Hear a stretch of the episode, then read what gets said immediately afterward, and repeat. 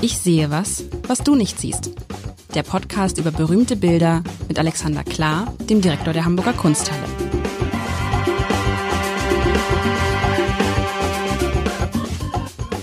Herzlich willkommen. Mein Name ist Lars Heider und ich habe versprochen, lieber Alexander, dass ich das Bild, was du mir heute geschickt hast, jetzt erst aufmache und wir erinnern uns, äh, die Hoffnung ist, dass, dass du schallend loslachst. Aber das kann ich jetzt ja nicht. Das ist ja Quatsch. Das wäre so, es wäre so anbiedernd und es wäre so, es wäre so. Ich schau mir jetzt deine Reaktion. Es ist, es ist auch nicht, ist auch vielleicht gar nicht geeignet. ich muss jetzt schon lachen. Ich drücke jetzt drauf. Was ist? Es ist witzig. es ist, es ist, es ist, es ist witzig. Es ist, weil es. Warum ist es witzig? witzig? Nein, es ist witzig, weil es es ist wirklich witzig. Ich lache jetzt nicht künstlich. Aber ich habe nacheinander zwei lustige Bilder gefunden. Ja, das, aber das ist, aber nein, aber das Bild ist es, das vergangene Bild war ja, ich dachte, es ist lustig und dann war es so ein bisschen anrüchig. Hatte mit, für alle die, die sich für Sex interessieren, hatte mit Sex zu tun. Und viele tausend Leute haben wir festgestellt, laufen in der Kunsthalle dran vorbei und denken, oh, was für ein langweiliges Bild. Das war das Bild von vor einer Woche. Jetzt reden wir über ein Bild. Ich beschreibe es. Es ist eigentlich ganz einfach zu beschreiben. Man sieht ein Kornfeld und tausend Leute sind dabei, das Korn zu ernten. Und es ist ein offensichtlich warmer Tag und tausend Leute, ich übertreibe, ne? Also es sind einfach jetzt zu sehen, sind vier Leute, ich glaube vielleicht sogar Kinder, mhm. sind Kinder.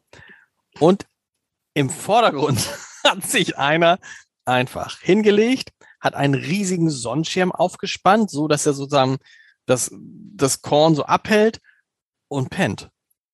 Okay. Und pennt da irgendwie und daneben ist so ein, was ist das denn? Ich lebte auch, ja, vielleicht ist daneben sogar so eine Art Kinderwagen, wo noch jemand drin liegt. Das kann man schwer erkennen. Aber es ist so witzig, weil es so, so dreist ist. Weil es so alle arbeiten, alle arbeiten und äh, müssen wohl arbeiten. Es ist auch noch genug zu tun und sind auch alle ganz fleißig und einer hat sich einfach hingelegt und gesagt, Leute, egal, hat diesen überdimensionalen, wunderschönen roten Sonnenschirm, den man sich heute auch in, sein, in seine Terrasse stellen würde und pennt er einfach. Hat den Hut daneben gelegt, hat sich irgendwas hat er denn auf dem Irgendwas hat er sich auf den Bauch gelegt oder sie, äh, er oder sie. Das, das könnte weiß, eine sie sein. Es könnte eine sie Übrigens, sein. ist ganz lustig, wie Humor unterschiedlich verteilt ist. Ich fand es vor allem deswegen vergnüglich, weil dieser Schirm so überproportioniert ist. Der ist riesig. Der ist riesig, der, der genau. ragt ja über diesen, über diesen Karren hinweg, in, äh, in dem irgendjemand auch noch liegt. Und ähm, wenn du in den Raum reinkommst bei uns, dann siehst du den, diesen Schirm siehst du sofort, obwohl das Bild gar nicht besonders groß ist. Das hat ähm, 26 Zentimeter in der, in der Höhe und 34 in der Breite. Das ist ein kleines Ölbild. Aber dieser Schirm ist so unglaublich auffällig und wirkt auch ein wenig deplatziert. Ja, du fragst dich natürlich, da gehen Leute, Arbeiterinnen und Arbeiter aufs Feld da nimmt ja keiner so einen riesen Schirm mit. Also ich kann mal kurz. Also wir reden wirklich über einen Schirm. einen Schirm wir reden über einen Schirm ja. und wir reden auch etwas, was tatsächlich stattgefunden hat. Das ah, okay. Bild ist von Franz von Lehnbach. Den hatten wir schon mal. Das war der Maler Kaiser Wilhelms I. vor schon wieder einiger Zeit.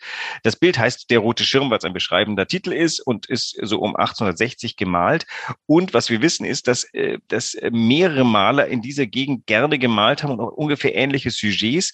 Es ist bloß dem Lehnbach gelungen, dass so dieses unmittelbare wunderbare und tatsächlich auch ein wenig humoristische, in dem ansonsten der gar nicht so lustigen Bild, denn da arbeiten Leute in der Sommerhitze auf dem Feld, denn jetzt muss geerntet werden, egal ob es heiß ist oder regnet. Und ähm, dann ist ganz interessant, diese Figur da unten wird ganz unterschiedlich gedeutet. Du hast ja gerade gezögert bei Mann oder Frau. Ja. Also äh, die, die Deutung einer Kunsthistorikerin bei uns im Haus ist, dass da eine Mutter liegt und ihr Kind säugt. Ich bin vorher nochmal vors Bild gegangen und kann sagen, das kann man einfach behaupten, aber ich beweisen, ja, es, ist, es ist so, die Striche, die, die Pinselstriche sind sehr, sehr breit. Ja, Was ich würde, und die Frage ist sozusagen, also, sie liegt ja in so einer, in einer, in einer, in einer Lage, in einer Position, die für mich so maximale Entspannung andeutet. Denn der rechte Arm, den rechten Arm hat sie so ganz nach hinten gelegt und die Beine hat sie so übereinander geschlagen. Die Beine sind übrigens voll der Sonne ausgesetzt. Hoffentlich hat ja. sie sich eingecremt. Ja. Hat sie natürlich nicht.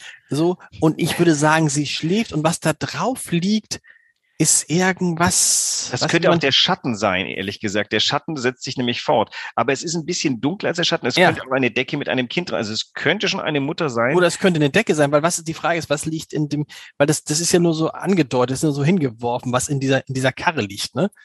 Und du schläfst ja als Mutter nicht ein, wenn dein, wenn du dein Kind säugst. Und du, was du gar nicht machst, glaube ich, ist, dass du dich hinlegst und dein Kind säugst, oder? Das habe ich noch nie gesehen. Da, äh, genau, also entweder hat sie es gerade gesäugt und jetzt ist sie erschlafft und das Kind auch. Da in der, in dieser, in dieser Karre, die kein Babykarren ist, weil es zu groß ist dafür, das ist also eine Deutung gewesen, die kann ich sofort widerlegen, weil einfach die Größe kein, kein Babykarren ist. Ich vermute mal, das ist der Karren, auf den du, ähm, der gerade noch so groß ist, dass du mit Hand schleppen kannst und die, da die Ernte drauf werfen kannst oder ein so ein Heuballen vielleicht.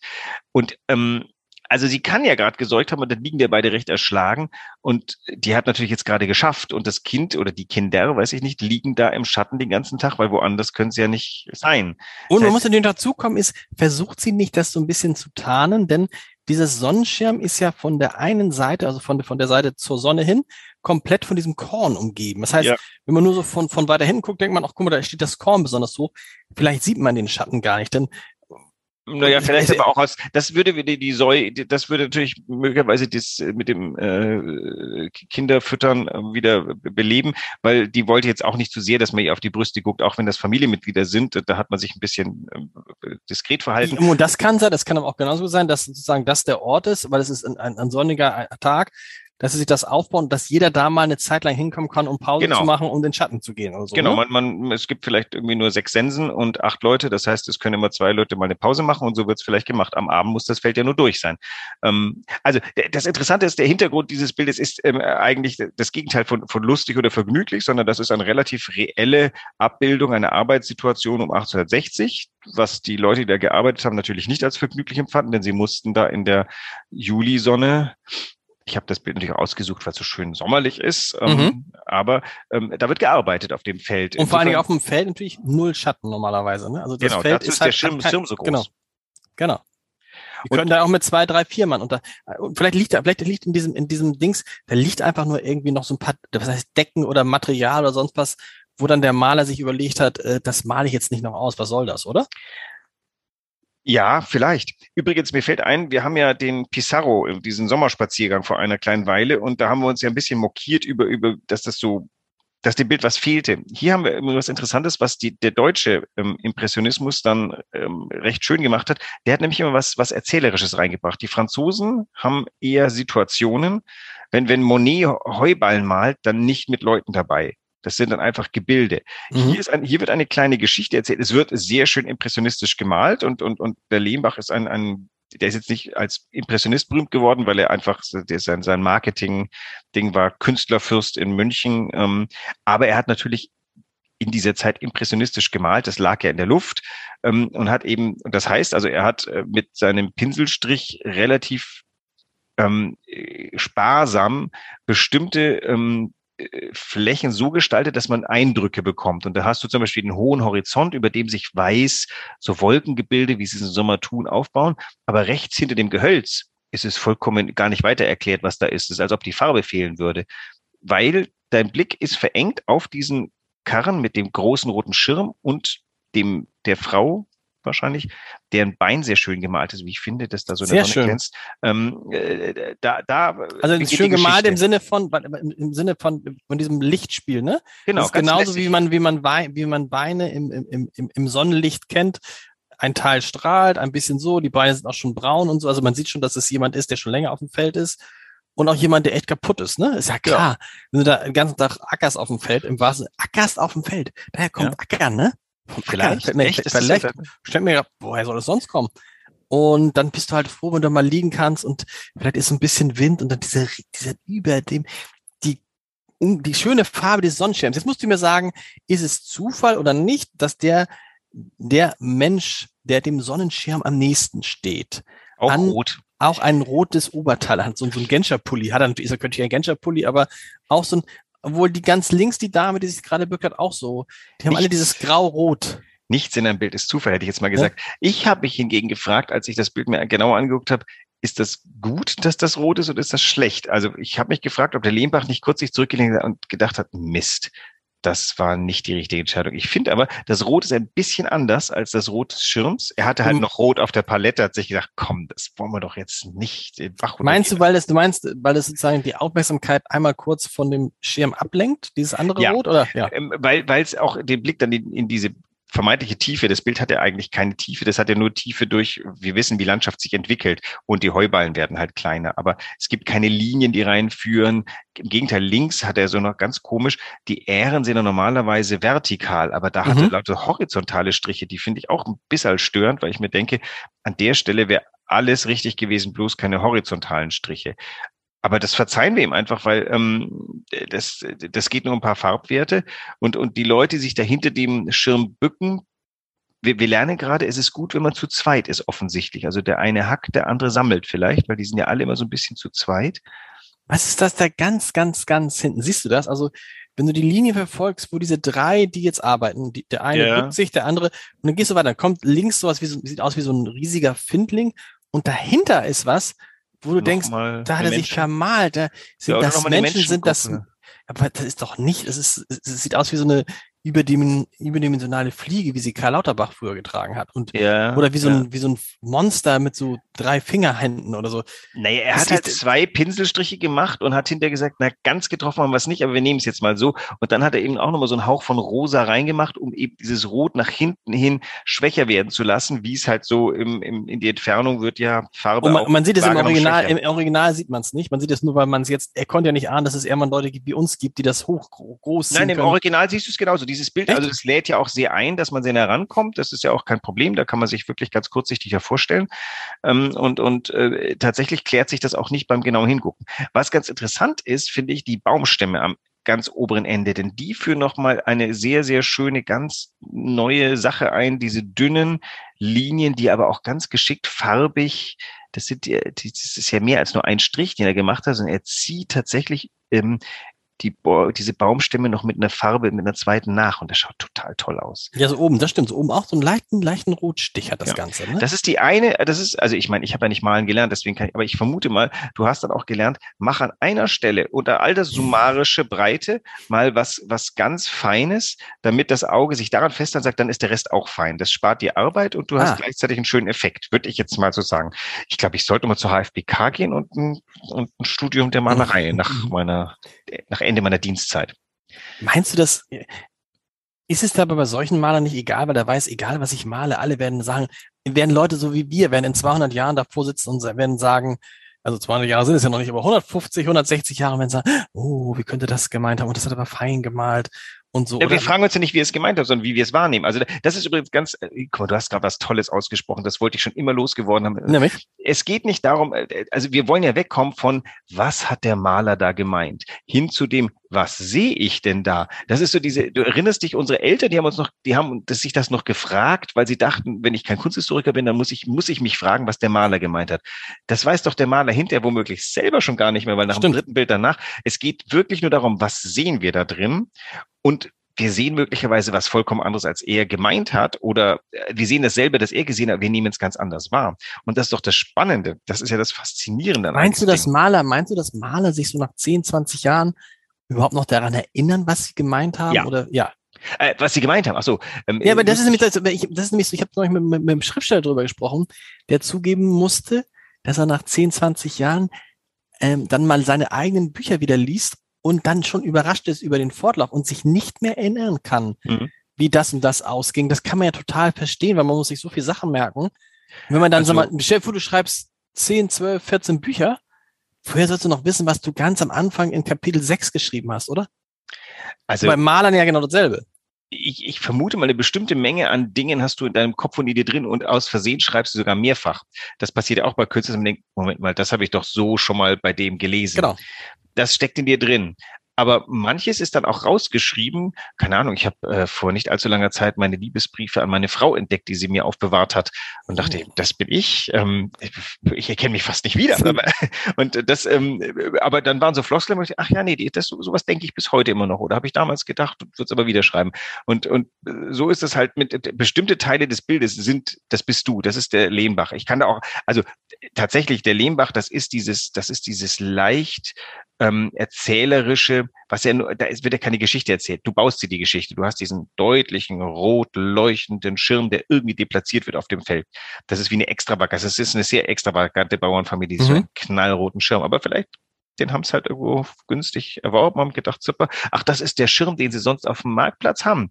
Und das ist deren Markenzeichen. So, in, genau, in, nee, genau, das kann ja sein, auf, genau. Und äh, auf, den nimmst du dann mit. Den, am Arbeitstag und, hast du ihn einfach am Feld. Genau. Und dann stellst du ihn auf, auf so eine Stange und fertig.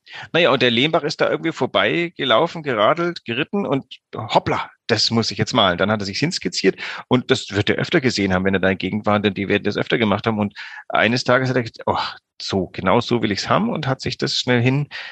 Das Bild ist tatsächlich so, dass ich mir nicht ganz sicher bin, ob das nicht einfach zuallererst mal für ihn eine Ölskizze war.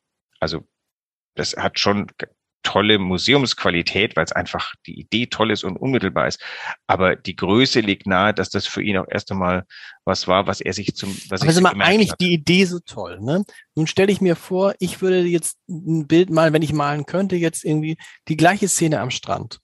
Mhm. Heute. Westerland, Kampen, Ne, ein unter den Sonnenschirm, würdest du sagen, was ist das denn? Also das kommt doch auf wahnsinnig an, was du da siehst. Überleg mal, da sind sieben interessante Schirme dabei. Äh, äh, äh, es gibt ja irgendwie, wo habe ich das gesehen, so Schirme mit Statements drauf. Dann hast du irgendein besonders irres Statement, dann malst du das oder fotografierst es genauso wie es. Dann bleibt doch dein Auge an diesem einen Schirm hängen oder an der Konfiguration dieser drei, vier Stürme oder an einem Kitesurfer, der da vor dir langfährt. Das, also per se ist das, das Bild von, aus Sylt überhaupt nicht, ähm, das ist, das hat das Potenzial, ganz extravagant ein tolles Bild zu sein. Aber ist es vorstellbar, dass in 200 Jahren Leute über ein Bild von einem Kitesurfer vor, weiß ich nicht, Rantum sprechen und das hängt in der Kunsthalle? Nein.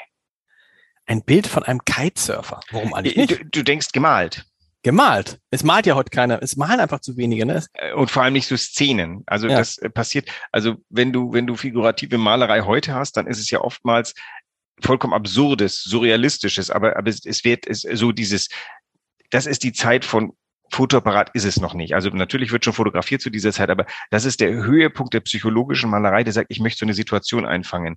Situationen werden heute nicht mehr in Malerei eingefangen. Malerei heute beschreibt bestimmte innere Zustände, die das, die, die, das, die das, äh, die die Fotografie, die das Video nicht beschreiben kann. Darum genau, geht es. Äh, genau. Das, hat sich ein das heißt, die, das heißt, das heißt, genau, das heißt, die, genau, die, die Kunst sucht sich immer etwas, was andere, also wenn du etwas hast, was ein anderes Medium besser beschreiben kann, geht die Kunst da raus automatisch? Ein bisschen schon, weil was sollte ja. die Kunst eine Szene in Random malen, wenn es das Foto einfach besser kann? Ja. Und, und vor allem, es ist natürlich schon alles geschehen. Also ich stand mal auf, weiß nicht, Jüst oder in Amrum, in Amrum war das, und blickte nach Westen, da kam man sehr schön nach Westen und da kam ein irrsinniges Gewölk, also gewittriges Gewölk. Und ich dachte, wow, ist das ein Gemälde. Aber der Constable hat es schon gemacht, 1840, was soll ich mich jetzt da hinstellen und meine Ölfarben rauspacken? Ich habe es fotografiert auf meinem äh, Mobiltelefon, das heißt, das ist nicht mal so, dass ich es großziehen könnte. Es ist ähm, halt auch nicht so weltbewegend. Aber ist dann, äh, das, das klingt so, als ob alles gemalt wäre, was gemalt worden sein sollte und deshalb weiß keiner mehr? Nein, die, die, die Welt konfiguriert sich immer wieder neu. Ich habe, ich wollte ja eigentlich Komponist werden. Als ich so sechs, sieben, acht war, habe ich meiner Mutter deklariert, ich werde Komponist. Als ich dann neun war, habe ich meiner Mutter erklärt, ich werde doch nicht Komponist. Dann hat sie gefragt, warum? Habe ich gesagt, weil alle Melodien schon auskomponiert sind. Hat meine Mutter sehr lustig gefunden. Und ist auch so ein bisschen so, ne? Musikerfreunde erzählen mir immer, dass die meisten Musikstücke mehr oder weniger aus drei oder vier immer derselben, in dieselben Akkorden bestehen. Aber es ist so viel Variationsmöglichkeit ja. drin und schau dir Filmmusik an. Bis zum heutigen Tag wirst du überrascht. Auch ganz, also vermeintlich simple Melodien werden bis heute gefunden. Was war das, ähm, die, die, dieser Schwarz-Weiß-Film mit dem Schauspieler? Ähm, sehr gute Beschreibung. Der Schwarz-Weiß mit dem Schauspieler. Das, äh, äh, der über ein Schauspieler. The, war das The Player hieß der? Also ähm, da ist eine Melodie drin, die spielt so eine 20er Jahre Melodie nach. Super genial getroffen, weil ähm, diese Leichtigkeit der Zeit. Also Aber das ist ja übrigens, das ist ja übrigens, das ist nämlich der Unterschied zwischen Musik und bildender Kunst. Meine These ist ja, du kannst also Elvis könntest du einfach alle 30 Jahre wieder so tun, als ob der neu ist. Und alle wären begeistert davon weil die ja nicht wissen, dass es den schon mal gab. Weißt du, was ich meine? Das ja. hält sich. Die Beatles musst du dann ein bisschen, die Tonqualität musst du arbeiten und so. Also ich finde, Musik ist, kann deutlich zeitloser sein als, äh, nehmen wir mal Forever Young. Forever mhm. Young wird man noch in 50 Jahren hören und denken, was für ein tolles Lied, oder? Ja, Und das Lustige ist auch noch, äh, man kann sich aus unterschiedlichen, äh, aus demselben Geschmack in unterschiedliche Richtungen bewegen wieder zurück. Mein Bruder, der war, also ich bin immer Klassik-Musikhörer gewesen, mhm. also Klassik. Ich habe alle Musik gehört, die äh, komponiert worden ist bis, was weiß ich, die 1950er Jahre hinein. Und irgendwann bin ich dann ausgestiegen. Und ähm, vor allem mochte ich Spätromantik. Und mein Bruder, der hat so Singer, Songwriter, Rock, Hardrock, äh, Heavy Metal, Whoop. Und eines Tages tauchte er äh, geschmacklich wieder bei mir auf über Filmmusik, weil so die, die, die, diese, diese breiten, epischen Filme, das ist spätromantische Orchestermusik. In meinen Augen natürlich nicht so doll, weil ähm, viel plakativer und schneller geschrieben. Und heute hören mein Bruder und ich gemeinschaftlich Klaviermusik aller Zeiten. Und äh, da ist viel Musik dabei, wo man denkt, ah, das funktioniert heute auch. Keine Ahnung. Debussy schreibt äh, so, so Melodiefetzen, die, die würden sich heute super funktionieren, um in so ein Pattern reinzukommen. Mhm. Also all das geht. Und also Musik wie Kunst ist so variabel und es kommen immer wieder neue Ingredienzien dazu. Also das wird nie aufhören. Also so gesehen hätte ich das mit dem Komponisten vielleicht doch irgendwie weiterführen müssen, weil mir wäre schon was eingefallen. Aber ich habe halt aufgegeben. Ja, und das ist aber, wie gesagt, weil äh, ich muss gerade denken bei Forever Young, dass dieser, dass dieses Lied auch noch Forever Young heißt, weil es Forever Young ist als Lied, ohne dass der Komponist es, äh, es damals ja hätte wissen können, weißt du? Weil es auch so, es ist, ist glaube ich auch relativ, es ist auch glaube ich eine relativ einfach, aber nochmal, es ist eigentlich so schade, das fällt mir jetzt auf, es ist so schade, dass keiner mehr das malt, was so passiert. Ne? Das heißt also, auch die Porträtmalerei. Wir haben ja beim Abendblatt eine, eine, habe ich schon, schon mal erzählt, eine Galerie in Öl gemalter, bis auf einen Chefredakteur, in Öl gemalter äh, äh, Chefredakteure. Das würde man ja heute nichts mehr machen. Auch die Galerie der, äh, äh der Bundeskanzler im Bundeskanzleramt da würde man ja heute einfach ein gut gemachtes Foto hinhängen, normalerweise, oder? Also der letzte, wo ich finde, das haben wir uns auch, glaube ich, schon mal drüber unterhalten, Immendorf hat Gerhard Schröder, ich hoffe, ja. er hängt noch da, ähm, hat er ja, den Gerhard Schröder ich ist, hoffe, ist. Er hängt ähm, noch da, ja. Hängt Angela Merkel schon? Wir wissen es nicht. Ich weiß es gar nicht. Die muss doch erst doch sagen, von wem sie sich malen ja. lassen wollen würde. Und jedenfalls dies, das ist äh, Öl oder Acryl vielleicht, aber ein gemaltes Gemälde und die Affen drumherum. Und das ist aber vergoldet. Das heißt, das hat diesen herrlichen Immendorfschen Ironiefaktor mit dabei, der sagt, hey, links von mir ist das Pathos. Bis Kurt Georg Kiesinger, es ist Pathos in Öl. Ich weiß nicht, wie der Helmut Schmidt, den hat der Fett glaube ich, gemacht. Ja, Helmut Schmidt ist auch besonders. Ja, ist auch, ja. ist nicht, ist nicht so ein klassisches, genau. Das ging gerade noch so durch, würde ich sagen. Der Rainer Fetting, der ist auch haar dran, haarscharf dran vorbei. Ähm, das geht aber gar nicht. Aber damit spielt auch ein bisschen. Und dann kommt Immendorf. Bottom. Und das ist, ähm, ist ein fantastisches Bild, muss man jetzt einfach mal sagen. Also wirklich memorabel. Und ähm, das geht schon. Also in Öl mal meine Frau unterrichtet äh, angehende Studierende im Umgang mit ähm, allen Maltechniken und die lernen äh, Eitempera herstellen und äh, das Pigment ähm, zermahlen und das Anrühren im richtigen Bindemittel. Das ist auch noch gefragt. Und das kann gut passieren, dass eines Tages Künstlerinnen feststellen, ich mag jetzt mal einen Mensch malen und ich mag ihn besser malen. Und ich mag ihn so malen, wie er eigentlich denkt und nicht wie er ausschaut. Und ich mal ihn so malen, dass die Fotografie nicht hinterherkommt. Das wäre es nämlich, wenn man den Menschen malt, äh, wie man ihn sieht, wie, wie man ihn selber sieht. Was die Fotografie nicht erreichen Bist du eigentlich, bist du eigentlich, wenn Udo Lindenberg jetzt die Ehrenbürgerwürde äh, verliehen bekriegt, bist, wirst du da auch hingehen und endlich Udo Lindenberg auch feiern? Ja. Das mache ich dann. Äh, äh, äh, wenn das Oder? jetzt nicht gerade, wenn das jetzt nicht gerade. Im September, es ist im September. Es ist, glaube ich, 7. oder 8. September. Ja, wenn ich kommen darf, komme ich. Da muss man dann doch, muss man da nicht in der Kunsthalle auch endlich mal eine Udo Lindenberg-Ausstellung machen? Also was ist das Ausstellung? Also Ehrenbürger, also, die so eine Ehren, die, also wenn, wenn die ich Ehrenbürger, die wenn Kunst ich Ehrenbürger. alle alle Ehrenbürger Hamburgs ausstellen würde, würde glaube ich sogar dir das zu viel sein. Aber, Aber die anderen haben ja gar haben ja gar nichts gesammelt. Ja, genau. Also, naja, es, und es nichts gemalt. Ja nicht, es geht ja nicht um seine Sammlung, es geht um sein, sein, das, was er gemalt hat. Also, ich, das äh, muss man jetzt einfach mal ähm, sich entwickeln. Ich quatsch dich da, ich quatsch dich da. Du bist nicht der Einzige. Ich quatsch dich da noch an. Es gibt mehrere, die sagen, es muss doch eigentlich einen Lindenberg in der Kunsthalle hängen, jetzt mal ganz gibt, ehrlich. Es gibt, Ehrenbürger. Fast, es gibt fast wöchentlich Leute, die mir sagen, was eigentlich alles in der Kunsthalle sein müsste. Ach so. Und ähm, ich, ich, gehöre nicht zu den Leuten, die sagen, nee, kommt nicht in Frage. Das hätte der Werner Hofmann gemacht. Das ist nicht die Qualität. Ich will das. Sowas sage ich ja gar nicht, sondern äh, ich sage, ich bin neugierig allem, was bildwürdig ist. Ich bin nur, ich scheue nur zurück vor der Celebrity vom armen Udo Lindenberg. Da, da muss ich einfach böse sagen, dem ist halt sein Rockstar-Ding ähm, im Wege, weil die Kunsthalle ist ein ganz scheues Rehlein. Dem man könnte uns ja hinterher nachsagen, das haben wir gemacht, weil wir wollen, dass 3000 äh, Lindenberg-Fans jeden Tag hier reinströmen. Das brauchen wir nicht. Aber wir interessieren uns für interessante Malerei und gute Bilder und deswegen bin ich schon neugierig. Das ist, das ist ein guter, das ist wir bei einem der nächsten Mal besprechen. Die Frage sozusagen, genau, man kann ja was machen und weiß dann, da kommen Leute Aber damit gefährdet man sozusagen, es muss immer, die Kunsthalle muss immer größer sein als der Künstler? das ist es nicht. Die Kunst darf sich nicht anbiedern. Wenn, wenn wir anfangen, weißt es gibt so viele tolle Sachen. Mir wurde neulich geschrieben, warum wir denn nicht Banksy ausstellen? Das sei doch total Stimmt. toll und total wichtig. Ja, ja, stimmt, genau. Um die Ecke im Kaufhof wird gerade Banksy gezeigt. Genau. Will es ja nicht mehr tun.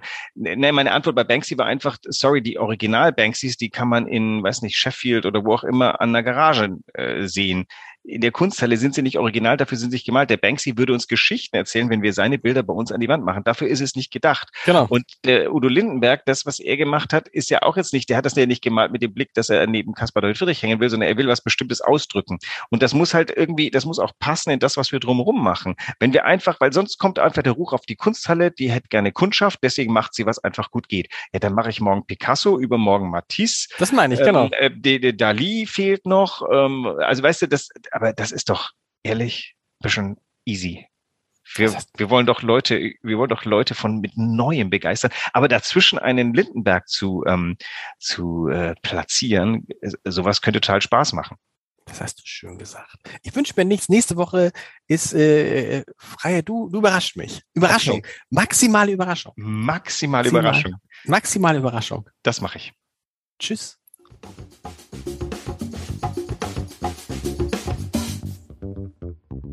Weitere Podcasts vom Hamburger Abendblatt finden Sie auf abendblatt.de slash podcast.